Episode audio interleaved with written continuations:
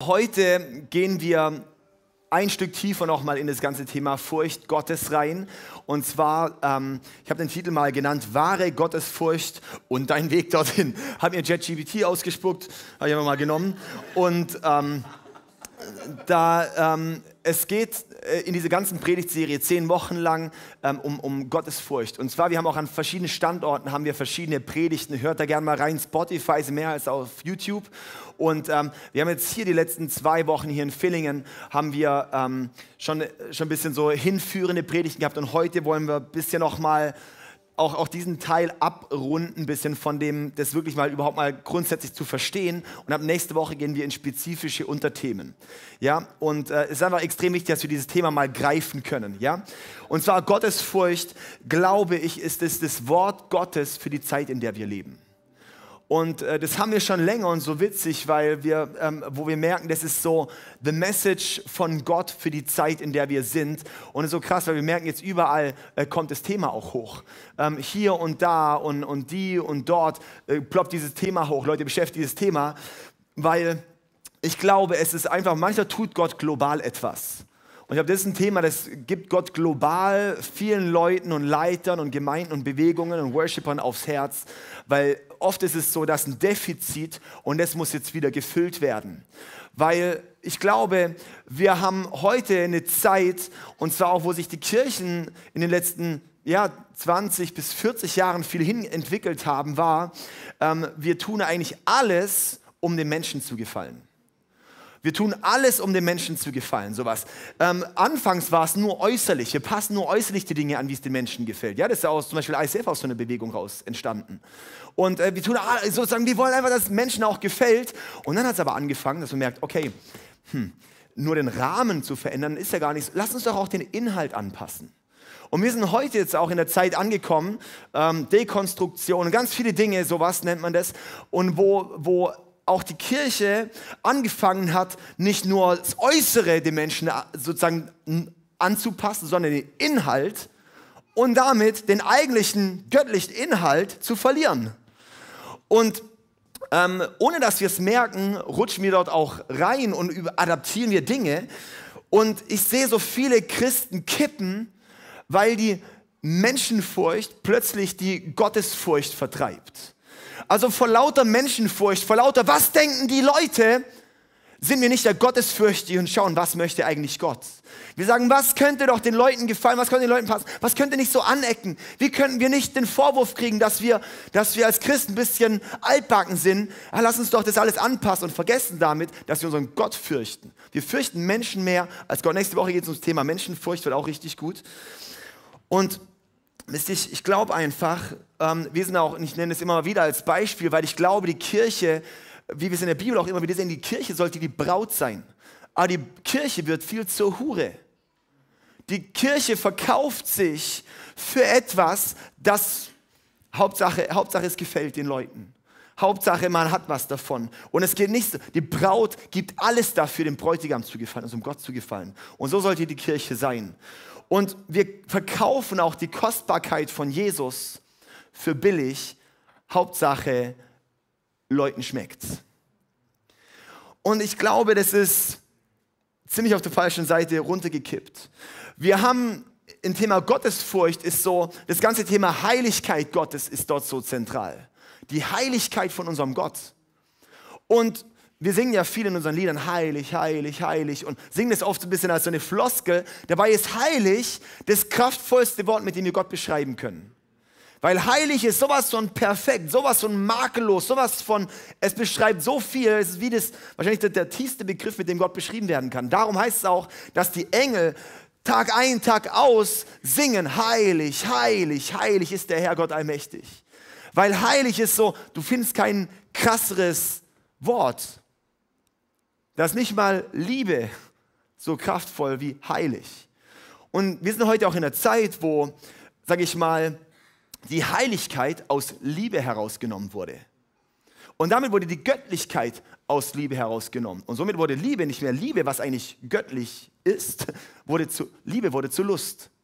Und sowas, wenn die Heiligkeit rausgenommen wird, geht die Ehrfurcht raus und damit wird es einfach nur noch am Ende tot. und es bringt Zerstörung. Und das ist was, wir wollen auch hier wieder entdecken, was ist so auch die, die Heiligkeit Gottes. Ich möchte uns mal ähm, das so mal aufzeigen. Und zwar, ich habe uns hier einen, einen Bogen. Okay, also, ähm, und zwar, wir müssen uns das mal so vorstellen. Es gibt im Christentum, und unser Gott ist ein Gott der Spannung. Okay? Es gibt die Seite und es gibt die Seite. Wir wollen aber meistens nur eine Seite haben. Ich will meistens nur, ich möchte nur Liebe, aber keine Zurechtweisung. Ich möchte nur den Retter, aber nicht den Richter. Ich möchte nur die Gnade, aber nicht das Gericht. Ich möchte nicht, versteht ihr, was ich meine?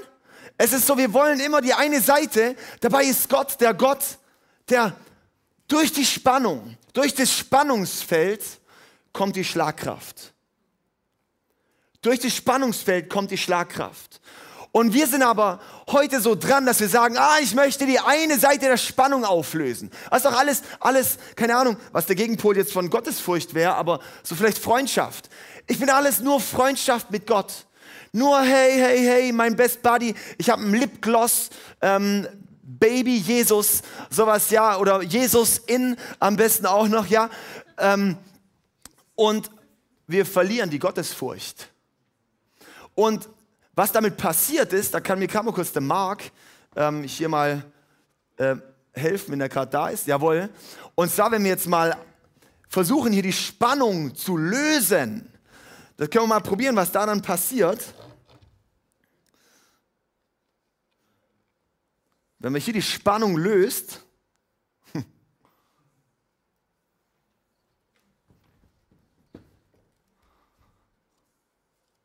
So, was passiert dann? Super, ist zwar schön und gut, ist komplett Ziel verfehlt, es ist keine Schlagkraft mehr da und es passiert nichts mehr, oder? Und es ist das, wenn wir anfangen zu versuchen, bei Gott die Spannung zu lösen. Die Spannungswissen, das Reich Gottes ist schon da und noch nicht. Wenn wir versuchen, das zu sagen, ah, okay, nee, lass uns doch, es ist alles schon. Sowas. Fehlt die Schlagkraft. Und da möchten wir euch auch ein bisschen auf die Reise nehmen. Darum ist auch dieses Thema von Gottesfurcht so wichtig. Ist zu verstehen, hey, es geht um die Spannung und dass wir die Schlagkraft von unserem Gott entdecken. Okay? Ist das gut? Super. Okay. Und jetzt eine Sache, ähm, da möchte uns jetzt der Ruben nochmal hier in, äh, sorry, Professor Ruben, möchte uns jetzt noch in äh, zehn Minuten einmal richtig das Thema Gottesfurcht mal nochmal erklären und mal ballern. Ruben, was ist eigentlich Gottesfurcht? Mhm. In seinem Skript steht Professor Ruben.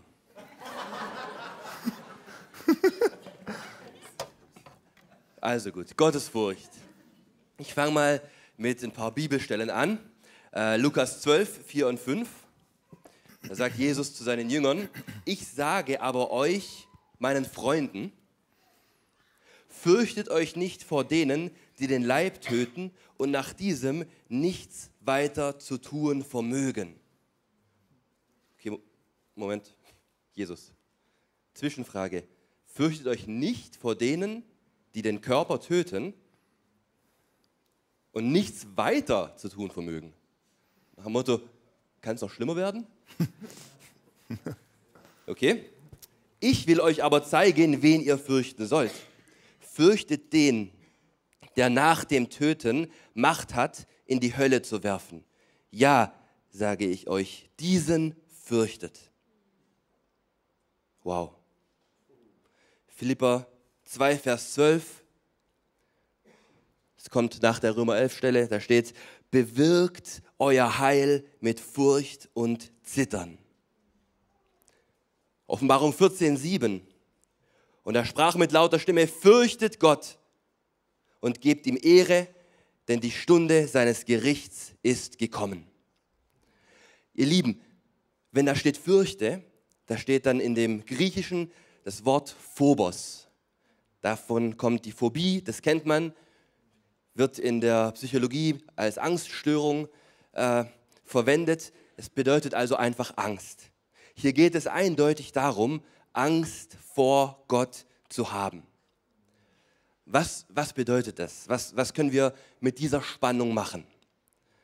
Wisst ihr, ein absolutes Alleinstellungsmerkmal unseres Gottes ist seine Treue, seine Konsistenz und seine Beständigkeit. Jeder andere Gott in der Geschichte, egal ob damals in Mesopotamien, der Umfeld von Israel, oder die griechischen, die römischen Götter, selbst bei den Wikingern, alle anderen Götter sind immer launisch und willkürlich, unberechenbar. Die Menschen müssen sie durch Opfer beschwichtigen, wissen allerdings nicht, welches Opfer heute effektiv ist und welches vielleicht abgelehnt wird. Und das macht Angst. Das ist so wie im Menschlichen, wenn vielleicht Situationen da sind, wo der Vater äh, suchtkrank ist oder solche, solche schlimmen Situationen da sind, ja, da wissen die Kinder auch nie, ob sie am Abend von ihrem Vater gelobt oder geschlagen werden. Und sie versuchen, die Laune von dieser Person irgendwie einzuschätzen und abzuwägen. Ja? Sie versuchen, Zeichen zu interpretieren und durch irgendwie Hinweise herauszufinden, welches Opfer heute dran ist, um nicht bestraft, sondern gelobt zu werden. Zu so einer Beziehung und zu, äh, zu so einer Person und zu so einem Gott ist Beziehung unmöglich. Stimmt das? Jeder Kontakt macht Angst weil man nie weiß, woran man ist und man meidet es am besten, so gut es geht. Die gute Nachricht ist, das ist nicht unser Gott. So ist nicht unser Gott. Jahwe ist derselbe. Er ist beständig. Er ist treu und zuverlässig. Er ist konsistent. Hebräer 13, 8. Jesus Christus ist derselbe. Gestern, heute und in Ewigkeit. Jakobus 1,17, jede gute Gabe und jedes vollkommene Geschenk kommt von oben herab, von dem Vater der Lichter, bei dem keine Veränderung ist, noch eines Wechsels Schatten. Und ganz besonders auch 2. Mose 34,6, Jahwe, Jahwe Gott, barmherzig und gnädig, langsam zum Zorn und reich an Gnade und Treue. Der die Gnade bewahrt an Tausenden von Generationen, sehr, sehr treu und beständig, an Tausenden von Generationen, der Schuld und Vergehen und Sünde vergibt, aber keineswegs ungestraft lässt, sondern die Schuld der Väter heimsucht an den Kindern und Kindeskindern, an der dritten und vierten Generation. Da könnte man viel drüber sagen, aber eine Hauptaussage dieses Textes ist, es liegt an dir, wie Gott sich dir gegenüber verhält. Er bleibt gleich. Wenn du sein Freund sein willst, nimmt er dich an und vergibt dir. Wenn du sein Feind sein willst, wird er dich richten und zerstören. Ganz, ganz wichtig. Gott richtet nicht seine Kinder, die sündigen und dann Buße suchen. Ja, Gott richtet nicht mal seine Feinde, die sündigen und dann Buße tun und zu ihm kommen. All diejenigen rettet er und nimmt er auf, weil er für sie gestorben ist. Für uns alle, für jeden, der sich an ihn, für ihn entscheidet, ist die Rettung da. Aber diejenigen, die sich aktiv dafür entscheiden, seine Feinde zu sein, die richtet er. Also, wer sollte Angst vor Gott haben? Erstens Feinde Gottes, die vor ihm weglaufen. Sie haben es bitter nötig, zu erkennen, wohin ihr Weg sie führt und schnellstmöglich zu Gott zu kommen und Buße zu tun. Dann ist seine Rettung für sie alle da. Und zweitens, auch wir, wir als Kinder Gottes, und zwar immer dann, wenn der Teufel uns in Versuchung führen will. Wenn der Teufel durch was auch immer versuchen will, uns wegzuführen von Jesus und wegzuführen von ihm zu irgendwelchen anderen Dingen.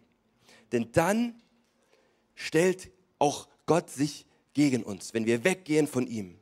2. Mose 20, 20, da sagte Moses zu dem Volk, fürchtet euch nicht, fürchtet euch nicht, denn nur um euch auf die Probe zu stellen, ist Gott gekommen und damit seine Furcht vor ihm euch vor Augen sei, damit ihr nicht sündigt. Die Furcht Gottes soll uns vor Augen sein, damit ihr nicht sündigt. Denn wisst ihr, Angst ist eine ganz natürliche, menschliche und gute Reaktion auf Gefahr. Stimmt das?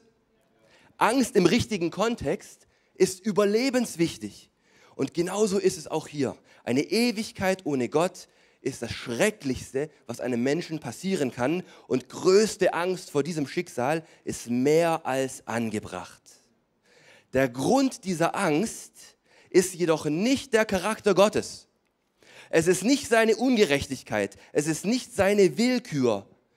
Die Angst kommt nicht aus der Ungewissheit, sondern aus dem Wissen, was passiert, wenn ich ihn nicht habe. Zwei kurze Illustrationen dazu, bevor ich den David wieder nach vorne rufe. Erstens die Ehe. Ich habe keine Angst vor meiner Ehefrau. Aber dennoch habe ich schreckliche Angst davor, durch Sünde und Fremdgehen meine Frau und meine Familie zu verlieren. Ja? Ich habe keine Angst, mich vor dem Lagerfeuer zu wärmen, aber ich habe schreckliche davor, Angst davor, in dem Lagerfeuer zu sitzen. Okay? An dem Feuer hat sich nichts geändert. Aber meine Beziehung zu dem Feuer, meine Position in Bezug zum Feuer hat sich geändert. Und genauso ist es auch mit der Furcht Gottes. Es bedeutet, sich im Klaren darüber zu sein, wer Gott ist, nämlich der heilige, ewige, allmächtige Gott, der Sünde hasst und sein Leben für uns gegeben hat im Klaren darüber zu sein, wer ich bin, nämlich ein Sünder, der durch Gottes Liebe und Gnade in die Familie Gottes aufgenommen und adoptiert wurde. Ich bin sein Kind, das er errettet hat und in dem Wissen, was mit mir passiert, wenn ich diese Rettung mit Füßen trete.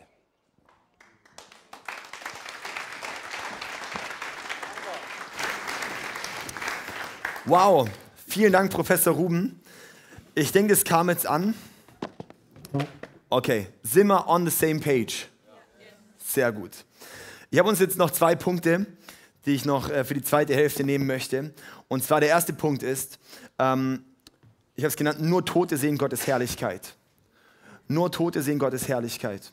Und zwar kommt es aus 2. Mose Kapitel 33, ähm, Vers 18 bis 20. Und dort heißt es, doch Mose, da war, hat, doch Mose hat eine, eine weitere Bitte. Lass mich deine Herrlichkeit sehen, betet er sagt er zu Gott. Und der Herr antwortete, ich will meine Güte an dir vorüberziehen lassen und will meinen Namen, der Herr, vor dir ausrufen. Ich schenke meine Gnade und mein Erbarmen, wem ich will. Mein Gesicht kannst du jedoch nicht sehen, denn jeder Mensch, der mich sieht, muss sterben. Okay, das zeigt die Heiligkeit von unserem Gott. Er ist so heilig, dass wenn ich ihn sehen würde, würde es mich zerfetzen. Weil Gott ist so heilig und ich bin so unheilig. Ja? Das ist so, du kannst die komplette Reinheit, kannst mit dem kleinsten Dreck, kannst du es verschmutzen, oder? Leute, die in, in einem Labor arbeiten, da ist so wichtig, oder Ärzte oder sowas, das ist so wichtig, maximal steril die Dinge zu halten, oder? Ja? Weil der kleinste Keim, der kleinste Dreck würde eine Gefahr bieten. Würde das ganze Ding zerstören, würde den ganzen Organismus zerstören. Nicht, dass Gott zerstört wird, sondern dass wir zerstört werden. Und wisst ihr was, das ist jetzt so alttestamentlich, vielleicht ein bisschen, okay, ja, cool, ich kann Gott nicht, aber ich bin ja doch trotzdem Bro mit Gott und bla und dies und das. Und wisst ihr, selbst im Neuen Testament ist es so, dass nur Tote, nur Tod kannst du Gottes Herrlichkeit sehen. Was heißt es? Tod im Neuen Testament heißt Tod von einem alten Wesen, Tod von einem alten Menschen. Wir hatten eine ganze Serie, der neue Mensch, erst letztens gehabt, wo es um den alten Menschen, dass wir eigentlich alte Wesen sind, die getrennt von Gott sind, von, von, von falschen Dingen beladen, falsche Sehnsüchte, falsches Ziel. Ich bin quasi in Feindschaft gegenüber Gott gestellt, ob ich es weiß oder nicht. Ja? Und wo, wo, wo, wo es dann auch wo dann auch Paulus sagt, wo Jesus sagt und so weiter, hey, es braucht eine Umkehr, es braucht eine Buße, es braucht Demut und es braucht eine Zerbrochenheit, eine Bereitschaft zu sagen, Gott, ich selber kann nicht zu dir kommen, das ist der Tod im Neuen Testament. Das heißt, ich werde mit Jesus gekreuzigt. Dafür ist Jesus gestorben als exemplarisches Beispiel dafür, was, was mit uns, was, was er für uns getan hat. Ich bin fehlerhaft. Jeder von uns hier ist fehlerhaft. Keiner kann hier sein und sagen, hey, ich bin, ich bin der Große, ich habe noch nie gelogen, ich habe noch nie geklaut. Ich habe, okay, geklaut vielleicht schon. Nein, nee, Gedankendiebstahl, was auch immer, gell? Ich habe noch nie, ähm, was auch immer, ich habe noch nie einen falschen Gedanken, ich habe noch nie was Gutes unterlassen, äh, noch nie was Gutes nicht unterlassen, whatever. Ihr wisst, was ich meine. Das heißt, du bist Sünder. Der kleinste Fehler macht uns fehlerhaft. Und ich kann es nicht einfach wieder gut machen. Er ist da.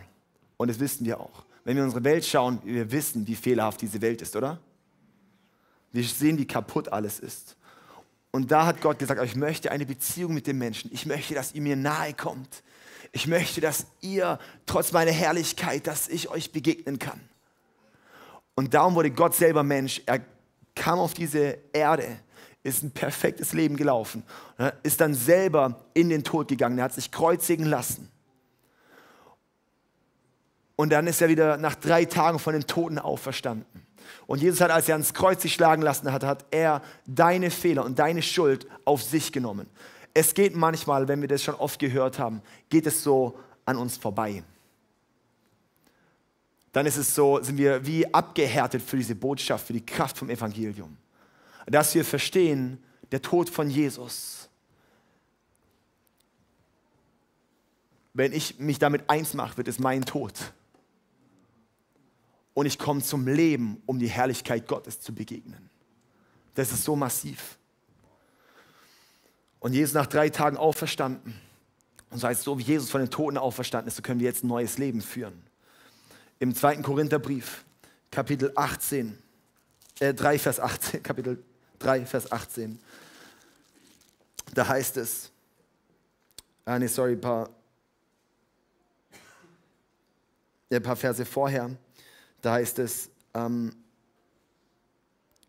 ab Vers 7, die alten Ordnungen mit ihren in Stein gehauenen Gesetzen führte zum Tod, obwohl sie mit einer solchen Herrlichkeit begann bei Mose, dass das Volk Israel nicht einmal den Anblick von Moses Gesicht ertragen konnte. Als Mose dann Gott dort begegnet ist und er wieder runterkam, hat er, hat er gestrahlt.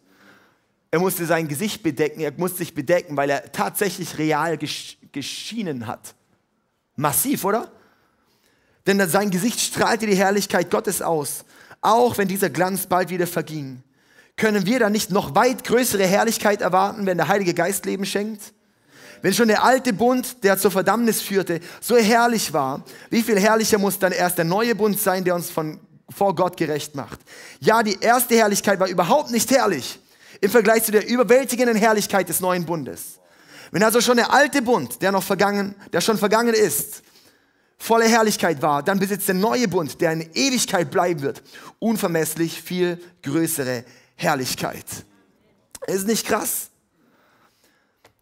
Wisst ihr, so Gottes Ziel, und das war, was er mit dem Volk Israel die 40 Jahre in der Wüste hatte, war so sein Ziel war immer, kommt in meine Gegenwart, begegnet mir, begegnet mir, habt Ehrfurcht und darin erkennt ihr, wenn ihr meine Feinde seid, werdet ihr zerfetzt. Wenn ihr meine Freunde seid, wenn ich für euch bin, dann bin ich massiv und ihr seid boom, aber ihr, euch zieht es zu mir. Ja, so Furcht vor Gott, Gottes Furcht zu haben, heißt nicht, ich ziehe mich weg von ihm, sondern es ist die Angst davor, weggezogen von ihm zu sein. Das ist die Furcht vor Gott. Und Gottes Anliegen war immer, hey, kommt in meine Gegenwart, begegnet mir. Und hat er die Stiftshütte gebaut, äh, bauen lassen von Mose. Das war so ein Zelt in der Wüste, Zaun und so weiter und so fort. Das war so verschiedene Stationen und am Ende war es Allerheiligste. Da durfte dann nur der hohe Priester rein. Und das war, dort war die Herrlichkeit Gottes präsent. Er war einfach da. Es ist wie wenn hier so ein Ding wäre und da drin würde Gott wohnen. Und wenn du dort bist, dann bist du direkt bei Gott. Das ist schon heftig. Das war so Gottes Gegenwart. Und in Gottes Gegenwart, draußen, draußen in dem Vorhof, dort war der, der ähm, Brandopferaltar, da wurde geopfert, da wurden Tiere geopfert und so weiter und so fort für Sühnen. Und da hat aber auch Gott ganz klar gesagt, ey, für diese Dinge sühnt so, für diese Dinge sühnt so.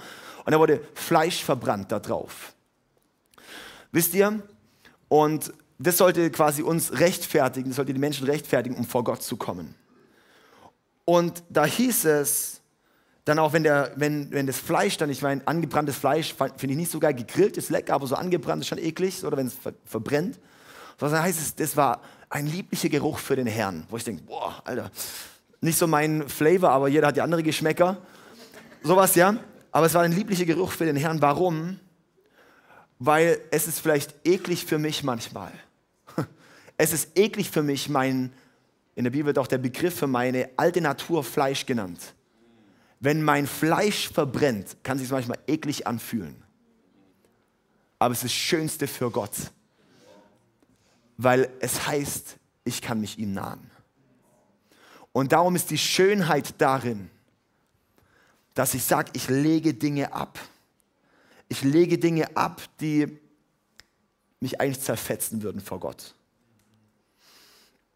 Und es war das Bild dann, der Brandopferaltar ist im Neuen Testament das Kreuz, dass Jesus sein Leben für dich gegeben hat. Wisst ihr, das ist das, das, ist der, das Opfer für uns, dass wir jetzt zu Gott ziehen können. Und Gott, er zieht dorthin, wo Buße getan wird, wo Umkehr ist. Je mehr mein alter Mensch stirbt, umso näher kommt er. Umso näher kann ich ihm kommen. Und ich finde es so cool hier in 2. Mose, Kapitel 20. Gerade so, was auch Ruben gelesen hat. Ich lese noch ein paar Verse vorher. Da heißt es, als die Israeliten das Donnern und den Posaunenschall hörten und die Blitze und den Rauch sahen, der vom Berg aufstieg. Ich meine, das war Gott, gell? Shit, voll krass, ey. Zitterten sie vor Angst und blieben in einiger Entfernung stehen. Ich meine, Gott war da schon massiv da. Das war irgendwie so, ich würde mir auch wünschen, dass Gott mal so auftauchen würde. Oder? Wisst ihr, warum er es nicht tut? Weil wenn er es tun würde, würde es uns alle zerfetzen. Hm. Wisst ihr, Gott ist wie, ich stelle mir mal vor, das ist wie ein Blitz. Wenn ein Blitz kann vernichten oder es kann die krasseste Energiequelle sein. Die Frage ist auch wieder die Beziehung dazu, oder? Und genauso auch mit Gott sowas. Manchmal kommt er nicht, weil er uns schützen möchte. Es war vor einigen Jahren war mal der Jake Hamilton da und er hat gesagt, wenn die Herrlichkeit kommt, muss die Heiligkeit wachsen. Weil wenn Gott kommt mit seiner Herrlichkeit und keine Heiligkeit von den Leuten da ist, dann wird die Herrlichkeit wieder gehen. Und das finde ich schon ziemlich spannend. Also hier heißt es weiter, und da war Posaunenschall und so weiter und so fort. Ja, da macht es richtig äh, Remi Demi auf dem Berg. Und sie sagten, das Volk Israel sagten zu Mose, rede du mit uns, dann wollen wir zuhören. Doch Gott, der soll nicht direkt zu uns sprechen. Sonst werden wir sterben. Haben sie schon auch irgendwie was gecheckt, sowas, aber haben ihn nicht gekannt. Sie haben nur etwas über ihn gewusst, aber haben ihn nicht gekannt. Sie hatten Angst, die sie weggezogen hat und keine Angst, von ihm weggezogen zu sein. Und darum heißt es dann auch eben, hab keine Angst, sagte Mose. Hab keine Angst oder hab keine, ja, hab keine Angst, hab keine Furcht. Denn Gott ist gekommen, um euch auf die Probe zu stellen, eure Ehrfurcht, selbes Wort Angst, Angst, eure Angst vor ihm eure Ehrfurcht vor ihm soll euch davon abhalten, Schuld auf euch zu laden. Aber dieses, oder? Habt keine Angst, sondern habt Angst. Also habt keine Angst, das heißt, lasst, lasst euch nicht wegziehen, sondern habt Angst davor, weggezogen zu sein. Das ist die Aussage dort. Hab, hab keine Angst, dass du dich wegziehst, sondern hab Angst, dass du weggezogen bist von ihm. Das ist die Aussage von Gott. Denn eure Ehrfurcht vor ihm soll euch davon abhalten, Schuld auf euch zu laden. Weil wenn ich meinen heiligen Gott angucke, muss ich verändert werden. Wenn ich dem heiligen Gott begegne, kann ich es nicht leugnen. Da muss sich was verändern. Das ist einfach, wenn ich Gott begegne und darum, wenn ich sage, ich glaube an Gott, ich laufe mit Gott und werde nicht verändert, lüges, lügen wir. Weil ich kann nicht, wenn ich euch sagen würde, hey Leute, heute Morgen hat mich ein LKW überfahren, alles gut, ich bin schon wieder da. Würdet ihr sagen, irgendwas stimmt da nicht? Oder? Und weil man sieht es, wenn einer ein LKW. Vielleicht ein bisschen makaber. Wenn Gott dir begegnet, siehst du es.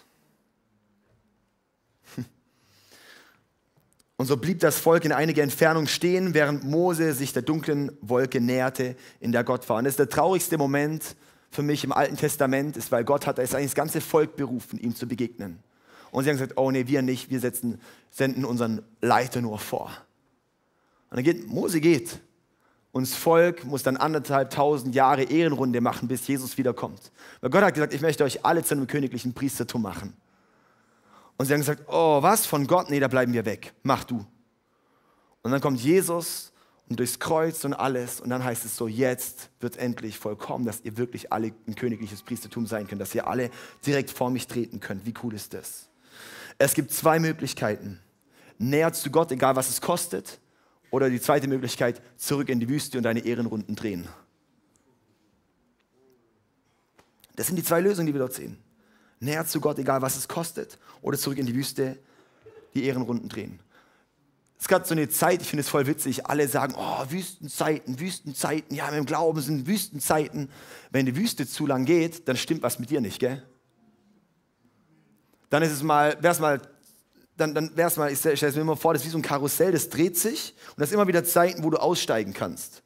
Und dann dreht es wieder eine extra Ehrenrunde, wenn du nicht aussteigst. Und das finde ich ist ein ganz gutes Bild für sehr viele Sachen. Das nutze ich auch oft für so. Ein und die Sache ist, ähm, wenn du wieder eine Ehrenrunde machst, wäre vielleicht das nächste Mal, wenn man das Karussell anhält, mal die Möglichkeit auszusteigen. das bedeutet, wenn du merkst sowas, und darum sage ich immer, wenn du merkst, du bist in der Wüste und bleibst dort drin, frag mal, wo warst du Gott ungehorsam?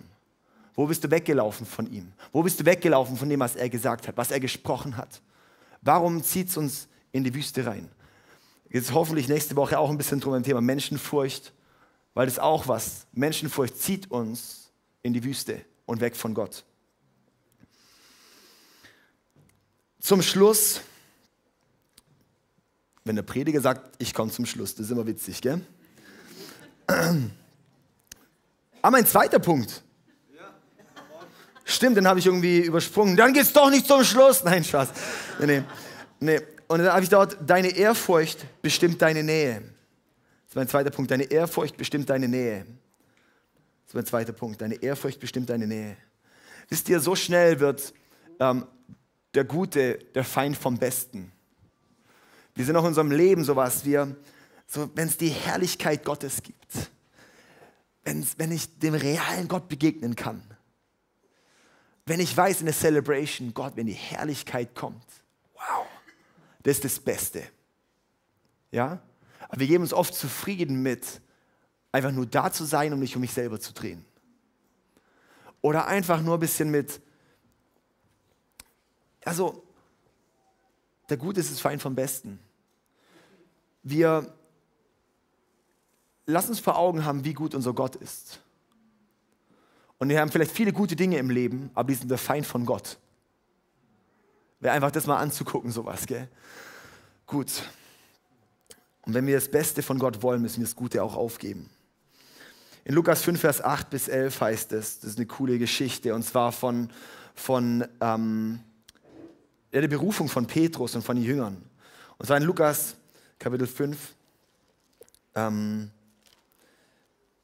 das war gerade so der, der große Fischfang, wo Petrus wo Jesus zu Petrus kam und er hat gefischt und so weiter und so fort und whatever. Ich lese vor. Als Jesus, als Simon Petrus begriff, was da geschehen war und was da geschehen ist, der war einfach, Petrus hat nichts gefangen, hatte Riesenprobleme und dann fing Gott einen mega Fischfang und dann ähm, er völlig geflasht und als Simon Petrus begriff, was da geschehen war, fiel er vor Jesus auf die Knie und sagte, Herr, kümmere dich nicht weiter um mich.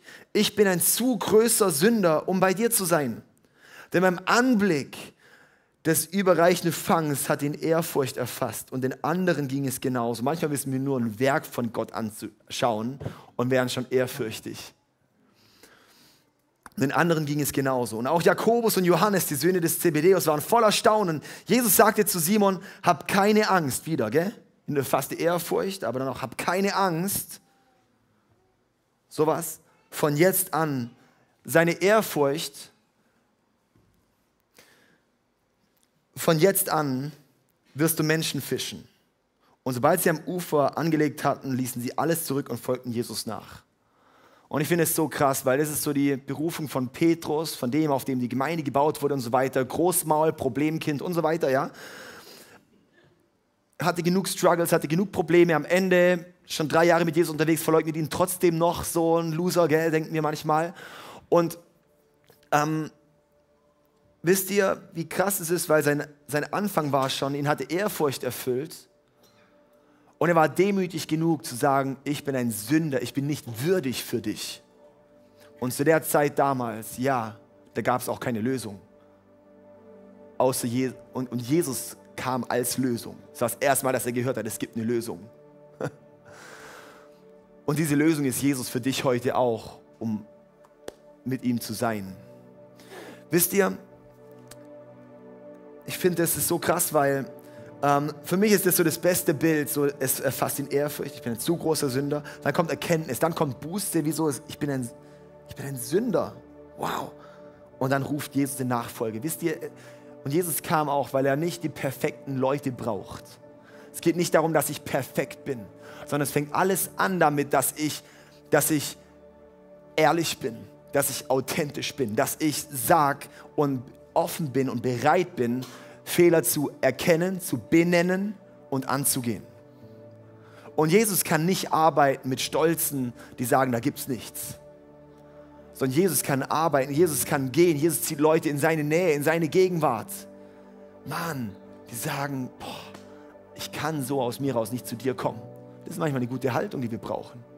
Und nicht in eine Opferhaltung zu fallen, aber zu erkennen, wie groß unser Gott ist.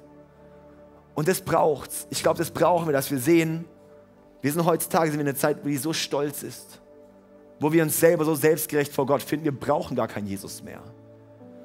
Es gibt so viele auch Bewegungen gerade, es gibt ganze Gemeinden, es gibt Bibelschulen und Hochschulen, die waren früher mal wirklich bibeltreu. Da, wird, da werden richtig viele falsche Dinge gelehrt. Wir werden das, in ein paar Jahren werden wir das merken, das fängt immer in den Hochschulen an, ein paar Jahre später, wenn dann die Leute ausgebildet sind und im Feld sind, dann wird es breit, es wird spannend, ja. Und ähm, Leute, da, da schnall ich ab. Da schnall ich einfach ab. So was, was dort für, für Sachen kursieren, äh, dass wir einfach Jesus nicht brauchen. Jesus wird noch als ein, als ein gutes Vorbild, als ein, ja, der, der ist moralisch toll äh, seinen Weg gegangen und so weiter. Aber mehr Rettung, pff, Sünde. Pff. Auf jeden Fall, Leute, ähm, es braucht, dass wir sagen, mein Gott, den nehme ich ernst. Ernster als das, was die Leute von mir wollen. Ernster als das, was die Medien sagen. Ernster, was Social Media sagt. Ernster, was irgendwelche Podcasts sagen. Ich nehme das Wort Gottes. Hat alles ja auch so gut gepredigt vor zwei Wochen, sowas, dass ich zittere auch vor dem Wort Gottes, dass ich sage, das Wort Gottes, das fange ich an, meine Seiten rauszureißen, die ich nicht will. Und sage, was ist, wenn ich sehe, wow, mein, der Gott, der Himmel und Erde gemacht hat, der mich kennt, der alle Haare auf meinem Kopf kennt und an meinen Beinen und an meinen Zehen und an meinen Fingern und keine Ahnung, der, der alles weiß, der alles kann, dem nichts zu schwer ist. Er hat ein Buch schreiben lassen. Ja, das ist bestimmt nichts mehr für uns jetzt heute. Nach 2000 Jahren brauchen wir es nicht mehr. Sondern dass ich erkenne, wow, mein großer Gott, was er uns gegeben hat, ist doch einfach nur faszinierend. Video vorbei, Message beendet. Ich hoffe, es hat dir gefallen. Ich hoffe, du wurdest inspiriert. Falls ja, abonniere gerne den Kanal, gib uns einen Like-Daumen nach oben, aktiviere die Glocke, sodass du keinen Content mehr verpasst. Hey, du siehst auf dieser Seite eine Auflistung von all unseren Locations, an denen wir dich so gerne auch mal physisch begrüßen würden. Du hast auf dieser Seite eine Möglichkeit, uns mit deinen Finanzen zu unterstützen, via PayPal QR-Code oder via andere Zahlungsmethoden, die findest du unten in der Videobeschreibung. Falls du heute dein Leben Jesus gegeben hast, dann haben wir wirklich Grund zur Freude und Grund zum Jubeln. Lass uns das gerne mitteilen. Nutze hierfür einfach das Kontaktformular und dich so gerne kennenlernen.